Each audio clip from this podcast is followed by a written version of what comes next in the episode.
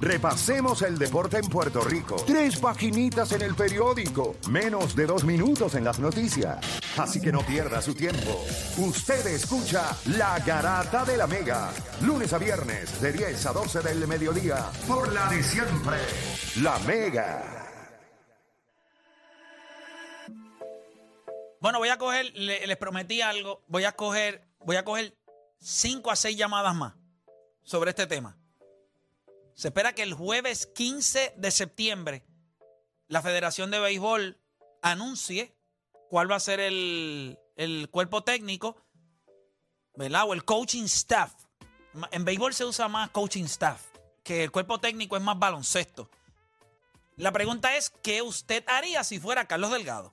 ¿Usted coge el trabajo o no? Las líneas estaban llenas antes de la pausa, así que quiero darle la oportunidad a esa gente para que se exprese. 787-626-342. Una vez terminemos con esto, vamos entonces al tema que yo le- les dije sobre Mano Ginóbili, que cuando usted piensa en su legado, ¿dónde usted está? ¿Empieza hablando de lo de Argentina o empieza hablando de lo que logró en la NBA? Voy con Rubén de Ponce por acá. Rubén Garata Mega, ¿qué harías tú si fuera Carlos Delgado? Sí, bueno, muchachos.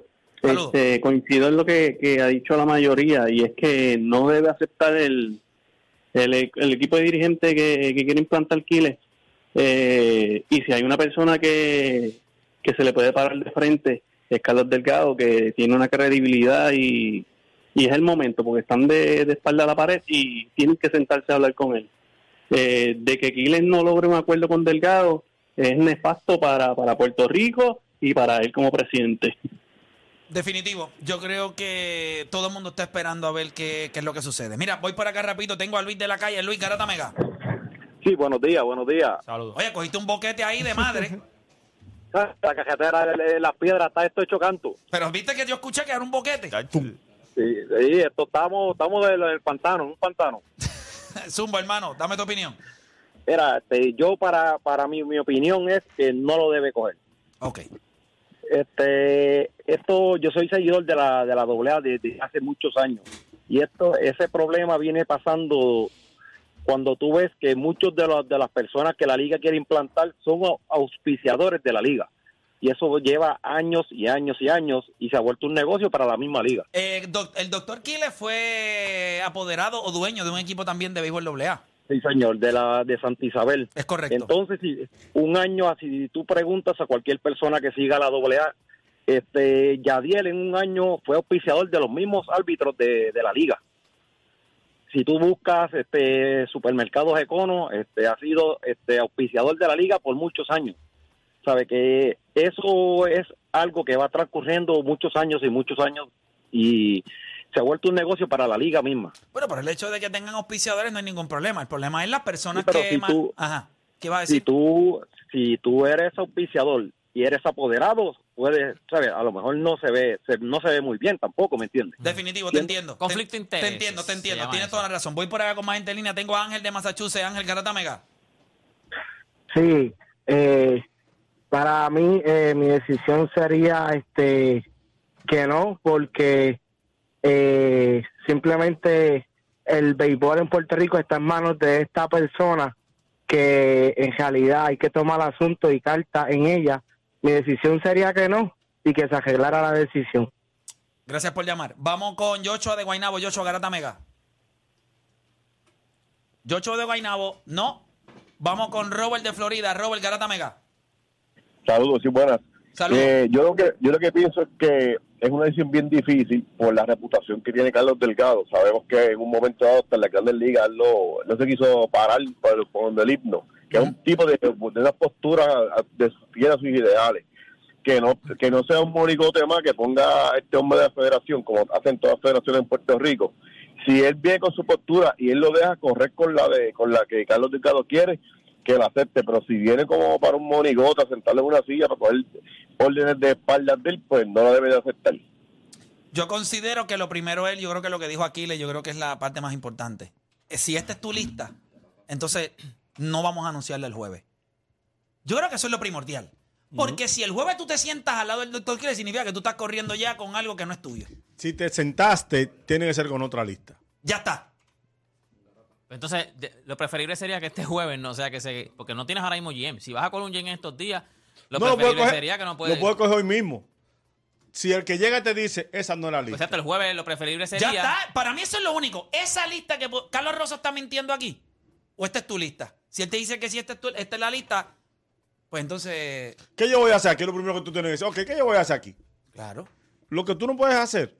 Lo que pasa es que el problema que tiene José Quiles es lo que él dijo este, en las entrevistas que le han dado, que es como que, no, yo lo nombré ahí, pero si él no es lo que yo digo, pues no, no, no es como que, como quien dice, él dijo, tú estás ahí, pero esto se corre por lo que yo diga. So, No, él, es, mismo- él es una persona, yo no lo conozco personalmente, él es un doctor, él es una persona que, que ha estado mucho tiempo relacionado al deporte, es una persona que hasta cierto punto también, tú sabes, se ha sacrificado para, para lograr ciertas cosas, pero la opinión de él, o sea, la opinión de otros sobre sus ejecutorias, no dictan nada bueno. O sea, no hay, yo no me he encontrado gente que me hable bien de este caballero. Nadie me ha hablado bien. Todas todos los posts que yo he hecho también del equipo, de nombrándolo a él, todo el mundo ha hecho eso mismo. No, papi, ese José Quiles, eso no, no, no debe estar ahí, eso hay que. Bueno, todo ha sido no muy bueno, no muy bueno. Definitivo. Mira, voy por acá con Cartero de Cincinnati. Cartero, Garata Mega. Se fue Ahí el cartero, se, fue el cartero. una carta. Mira, tengo a Yankee de Las Piedras. Yankee, Garata Mega. Sí, saludos muchachos. Saludos. Mira, este, yo soy bien fanático del béisbol doble A. Este, obviamente yo soy de aquí de las piedras. A ese hombre en la doble A los quieren. Muchas ocasiones cuando hubieron los campeonatos lo abuchaban cuando él entregaba el trofeo. Esa, él era un, es un dictador, ¿entiendes? Yo como, como Carlos, como ustedes han dicho, esto es lo que hay.